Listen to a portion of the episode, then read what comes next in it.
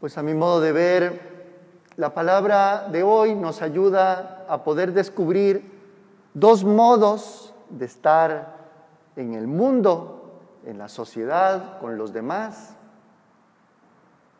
Una es con espíritu de superioridad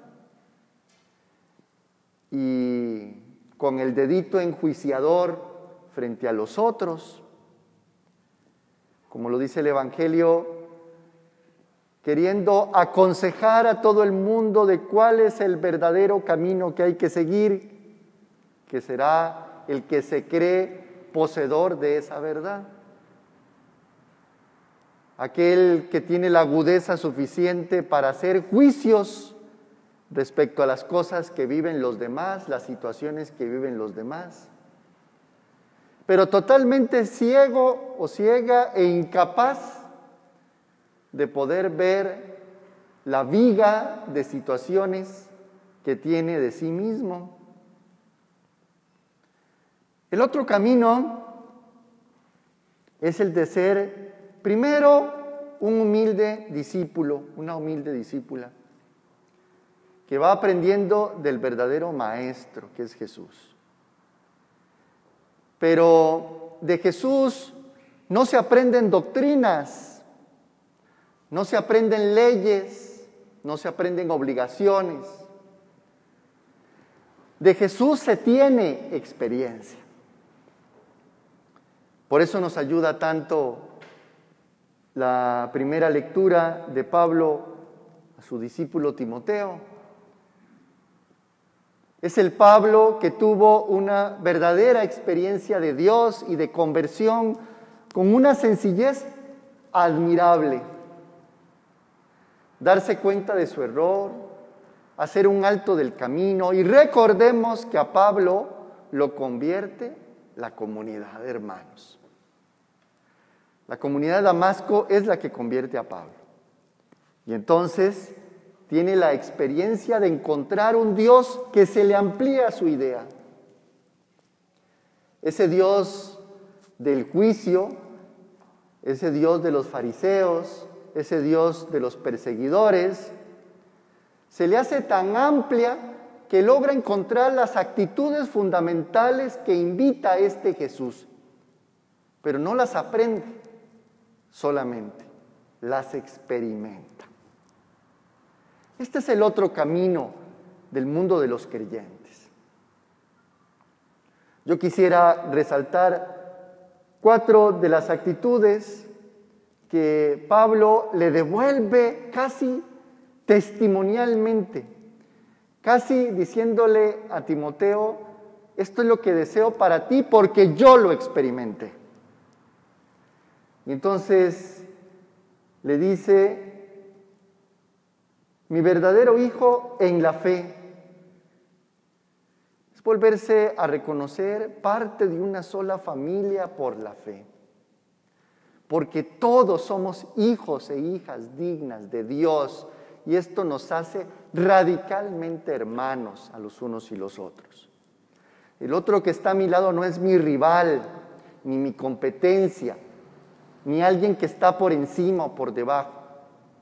Es mi hermano, mi hijo, mi madre en la fe. Recordemos que desde el judaísmo es sumamente importante los vínculos familiares y nosotros tenemos un Dios que es Padre. Y luego le desea la gracia.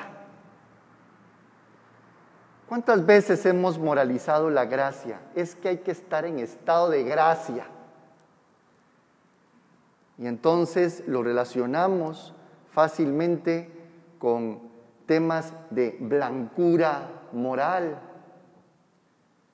La gracia y vivirse en la gracia es en la humildad de que todo lo que hago y todas las fuerzas que salen de mi interior es un regalo que viene de parte de Dios.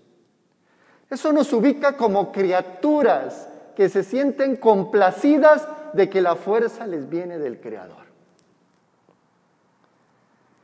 de que todo es gracia, todo es regalo, y que así estoy invitado a dar gratis lo que gratis recibí.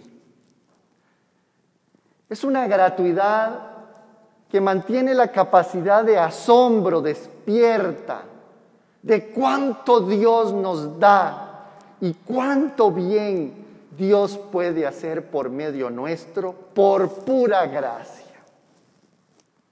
Porque nosotros por nuestras propias fuerzas no lo podríamos hacer. También Pablo le desea la misericordia.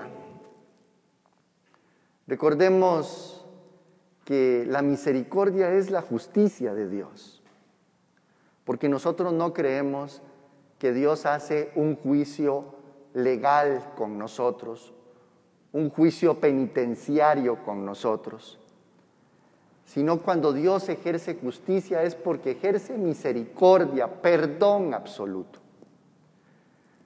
Cuando Dios se revela, se revela como perdón y como amor verdadero.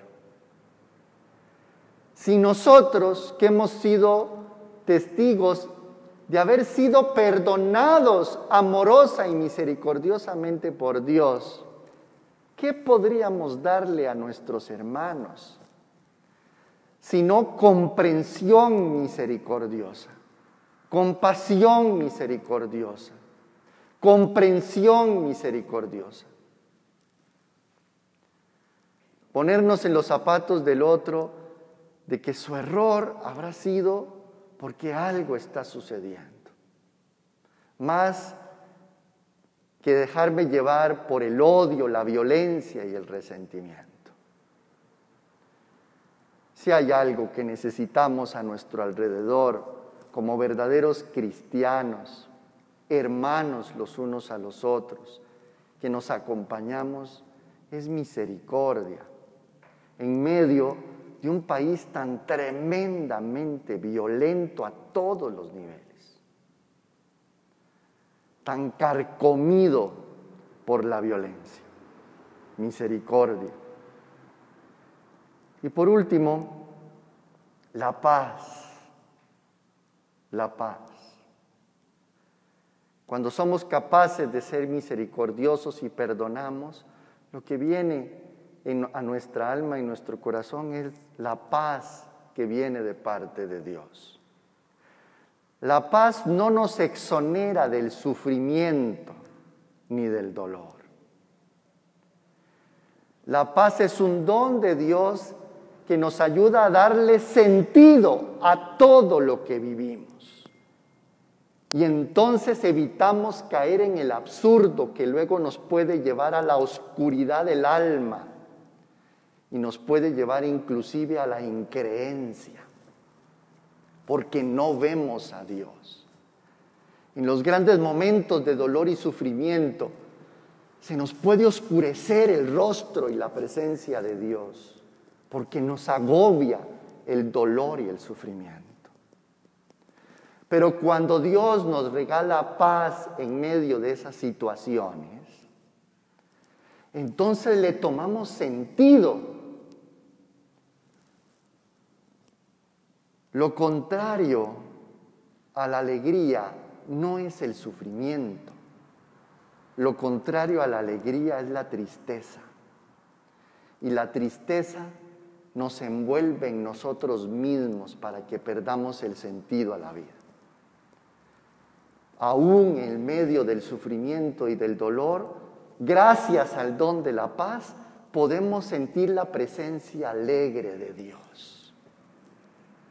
porque tenemos paz en el corazón. Es una actitud más que un sentimiento. Esto Pablo se lo desea a su hermano Timoteo porque sabe la experiencia de Dios que ha tenido en su propia vida y ahora la comparte. Invitación que tenemos todos nosotros. El juicio el prejuicio que podemos ejercer sobre nuestros hermanos solo nos vuelve más violentos, nos separa muchísimo más. Cuando nos sabemos hermanos, entonces reconozcámonos que estamos unidos por la fe en un Dios que es Padre, que todo lo que vivimos es gracia. démosle espacio a la misericordia como el don del perdón. Y dejemos que profundamente Dios entre a nuestro corazón para que nos regale su paz.